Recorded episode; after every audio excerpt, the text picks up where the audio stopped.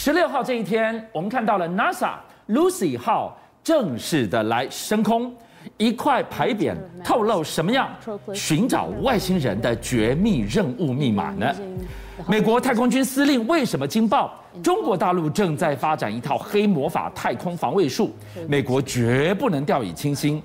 星际大战二点零要正式开打了吗？事实上，这一次 NASA 在十六号的时候成功发射这个 Lucy 号，哎，很多人都觉得说它非常特别，你知道？因为以前我们看到太空任务啊，基本上你上去一段时间就马上就回来，不会太长。但这一次的任务居然是长达所谓的十二年呢！哦，十二年这样的一个太空探索，飞多远啊？哎，非常远。为什么你讲？你先看它的名字叫 Lucy 嘛，因为这个名字其实是最早我们讲讲那个古化石的那个名称啊，他们把它沿用过来的。所以现在就发现到说，Lucy 号它真正任务，它要去解开太阳系成型之谜，而且它在这一次的过程当中，它居然要到木星那个地方去啊。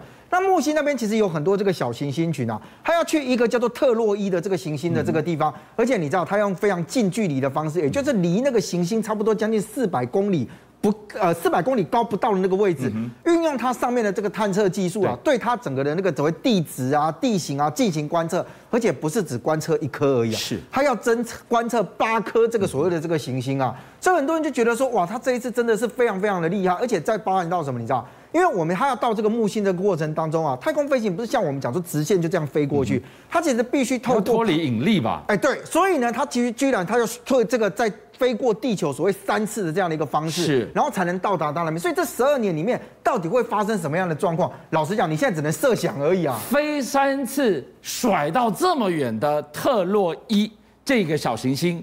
木星旁边的小行星群，人类的第一次哦。是，但这一趟我觉得最特别的是，他花了十二年的时间要解开太阳系之谜，还有什么绝密任务吗？而且不只是说它的任务时间很长，他这一次啊，居然在他这个 Lucy 号里面啊，哎，带了一个这样金色的这样一个，我们讲说类似像这个小牌匾这样子。嗯，那你光看这个小牌匾上面，其实很特别是哦，哎，他居然在上面有一张这个图，这个图也就你在画面上左边刚刚看到那个。他居然把它发射的这个位置跟地球上面的关系，还有地球在整个太阳系之中的那个位置图啊，都把它画得非常清楚。有没有？你看到好几个圆圈啊？这是要干嘛？你怎么飞飞过去？你知道去就好了。你画给谁啊？好，这是第一个。第二个，在这张牌匾上面呢，它另外有什么？你知道？我的发射日期、发射地点、行进位置上，还带了二十篇的这个所谓的文章。或者是演讲的内容，甚至连披头士的歌都在这上面。你在对谁交代啊？哎，我跟你讲，其实你刚刚听到什么披头士的歌，或者是什么声音啊？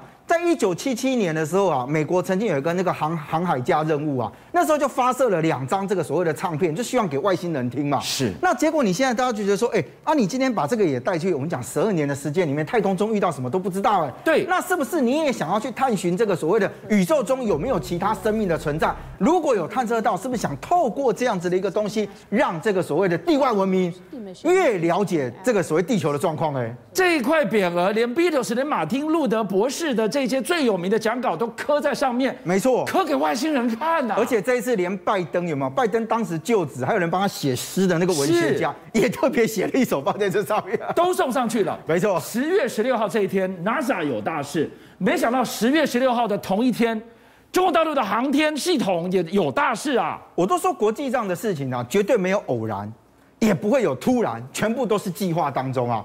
居然中国大陆在十三号的时候，它也发射了神舟十三号的载人太空船啊！而且它发射完的时候，其实做了另外一件事情。因为中国大陆一直在做所谓的太空计划，这个太空计划，它希望人呢，它这希望这个这个这个这个中国人哦，可以在太空当中呢，你要有这个所谓的这个类似像太空站的一个方式。所以呢，它突然发射成功之后呢，哎，居然成功了在太空中啊，跟它的所谓的天河核心舱啊进行对接。那原先他们的任务是这样哈，他说，哎，我这个任务本来是大概只有三个月左右就可以完成了，但是因为对接完的时候，你像画面上面所看到，这一对接完的时候，代表人的他的人呢，可以在这个所谓的他们类似像太空站这样里面活动。所以呢，时间就变成所谓的一百八十天啊。那这个一百八十天，大家就会发现到说，哎，第一个它的对接的时间，你看看哦，这几艘对接的时间，对接完就花了六点五小时而已。老实讲，我们以前看过太空任务，那个要对接没有那么容易啊。所以代表第一个，它在他们自己的说法叫航天科技里面已经获得了长足的进步。第二个是它的这个所谓的这个神舟十四号的这件事，很多人也都发现到说，哎，它的十三号计划才刚上去，对，马上十四号的计划就开始在运行了。哦，他在展现什么？展现说，我不但有 AI 六个半小时对接的能力，我还有下一艘神舟十四号救援，我也准备好了，我也有救援的能力。哎，外太空太空站的救援呢？而且这个十四号，因为你十三号才刚发射上去，很多人觉得说你应该等他回来再来检讨。他说没有没有，我们那个造船下饺子，我造造这个火箭，造火箭也是下下下饺子啊。而且他的神舟十四号按照他们现在的算算法是这样，为什么十四号要赶快进啊？因为很简单，我们在他们在太空中要停留一百八十天嘛。对。一百八十天里面会出什么事情或者怎样，没有人知道，因为太空的情况瞬息万变嘛。是。那结果，如果今天他们用了一个最坏的打算是，如果十三号今天发生了问题的话，嗯哼，神舟十四号前往太空站去进行救援的时间呢，需要多长？你知道吗？八点五天啊，八点五天就可以了。八天半的概念，哎，不是说我从这边起飞，慢慢飞上去，飞到你那个地方去救援你八八天半，不是，是我从接到讯号开始，哎、嗯，我接到讯息开始，我总要动员人嘛。对。我包含我动员的时间，人力物力，包含我的物力，包含我这个火箭全部都准备好的时间，全部要算进来。所以你想想看哦，他们当时精确到什么程度？你要以三十分钟为一个计量单位，那你只你他就开始去计算，就是说啊，我今天通知说，哎，你这个太空人，你今天要进来了，要要开始接受到这个救援命令的时候，你多久的时间可以准备好到这个地方来？我的物资多少？哎，你再光物资就要两天时间，那你这样子把你八天半再把它扣两天掉。你就发现它的动员能力之强啊，所以都在十月十六号美中天文强碰都有大事。哎，冷战我们讲到是美苏的。大战是，现在我们看到的是，哎，星际大战二点零变成了美中大战了。而且你知道，美国其实本来就有所谓星球大战的这样一个计划，就是希望把它所有的东西要往太空这边发展。所以你看，其之前的时候，美国不是也成立太空军的这个司令部吗？对。可是我们刚刚提到那两个都是属于比较科学性的、比较软性的东西。是。你知道，其实，在军事上面啊，其实美中之间啊都在暗自较劲。比如说呢，美国本来是八月二十三到八月二十六号的时候有一个国家太空展啊，是。那这个展里面呢，本来预计是说，哦，我们这个美方哦，到目前为止所做的这什么太空武器啊，或者什么的，哎，很有可能在这里面啊，会有一些端倪露出。要解密了吗？哎，结果没有想到啊，因为前一阵子这个阿富汗危机的时候啊，美国就想说，哎呀，我们就就就没有要公布了。是。但问题是呢，外界就很好奇啊，讲说，哎，太空武器，太空武器，如果按照过去所揭露的一些的状况来讲，他们怀疑讲说啊，哎，你美国所发布的这个所谓太空武器。很有可能会怎样？你知道，第一个，我对于敌方的侦察卫星，你知道卫星这个东西，它就是用侦察嘛，用侦察收集数据。所以呢，它其实如果真的运用在战争上的时候，这个所谓的太空武器很有可能会让敌方的侦察卫星失明，收集不到讯号，戳瞎你的眼睛。再来就是我用干扰的方式，哎，你的军用卫星啊或什么，我把你给干扰掉。对，甚至怎样讲，我把你卫星打坏。哦，我就是硬急杀、软急杀，双管齐下。没错，所以呢，哎，美国太空司令部，就我们刚刚讲，他后来正式成军，不但还挂牌，而且还有那个军旗的这个这个单位，他的司令啊叫做瑞梦，他就讲说，对。美国其实呢，已经在研发所谓的太空定向能的这个武器。这是什么东西啊？啊，定向能听起来很麻烦，可是你在画面上面所看到，基本上很简单，它就是有个单指向性的东西。那最简单的说法，像镭射武器吗？就像是镭射武器，在中国大陆说法叫激光武器嘛啊。它透过高能量的东西，其实单点去发射，也不会对其他的地方呢，哎，产生破坏。我只对我攻击的点这个部分产生破坏而已。而且你知道吗？其实在美国里面啊，不只是他的军方啊开始有这些想法，其实民间的单位啊，还有包含智库，也都给他很多的建议，比如。说呢，他的美国智库 CSIS 呢，之前就曾经跟美国太空军这个司令部啊有建议说什么？你知道？他建议说，哎，我们应该在太空当中啊建立我们的防卫能力。所谓的防卫能力概念是这样：美国现在自己，哎，你想去打别人的卫星，你这边也很多卫星。对啊，别人想打你啊，别人会想 K 你，对不对？是。他这个哦被称之为叫做黑魔法的太空防御术的概念是什么？你知道？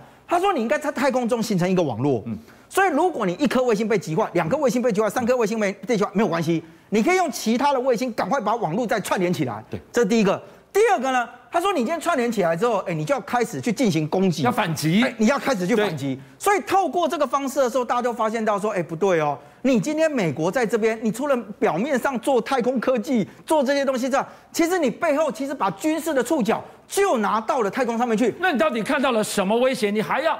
不但防别人，你还要去反击，你想打谁呀？所以我们就讲美中之间很多东西，我都讲没有偶然，只有必然啊。它很多东西都是大家相对的。好，中国大陆其实在之前呢、啊、也发表了一个，就是说他们有一个反卫星飞弹，叫做动能三的这样的一个系统。所以动能三的系统呢，他们其实到目前为止接触上，它有可能是一个导弹的一个发射系统。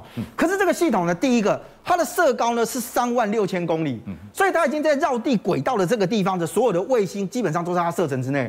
可是你知道吗？其实，在全世界各国来讲，不是只有美国说，哎，你会想到这个？你看到现在讲的叫做美中之间啊，美国在这之前，他最大的敌那个对手是谁？苏联，苏联对不对？对其实苏联就曾经把这个所谓的太空武器，哎，差一点真正把它给实现到，你知道哈？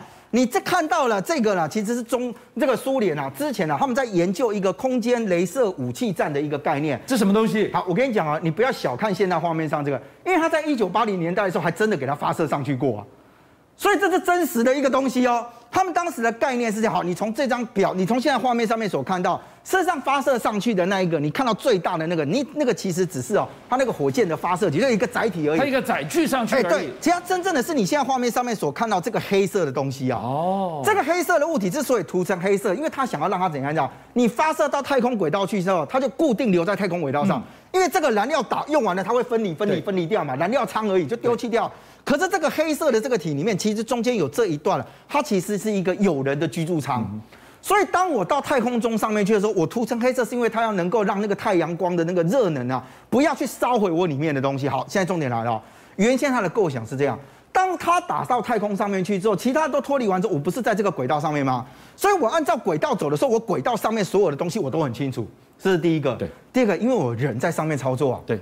所以，当我今天发生战争的这个过程当中啊，我就只要哎，所有扫除一切障碍，你知道就听过这句话吗？我不管你发的是什么样的基因素，不管是什么样的弹道，都会经过我的下面，我直接打掉就好啦。而且重点是什么？他们当时规划的时候就是用镭射的方式，那我又不用受地面的控制啊，因为我上面有人啊。对，所以我这里面的时候我就完全不怕。我告诉你哦，你刚看到那个画面，他们真的在一九八零年代的时候把那个飞射发射上去，是。结果那一次发射的时候，我跟你讲，发射是成功的。可是呢，好，你画面上面所看到，上面那一节啊，他们本来要预计打到轨道那个那一节没有让它没有成功留在轨道，所以他如果真留在轨道的时候，他后面再慢慢。邀请您一起加入五七报新闻会员，跟俊相一起挖真相。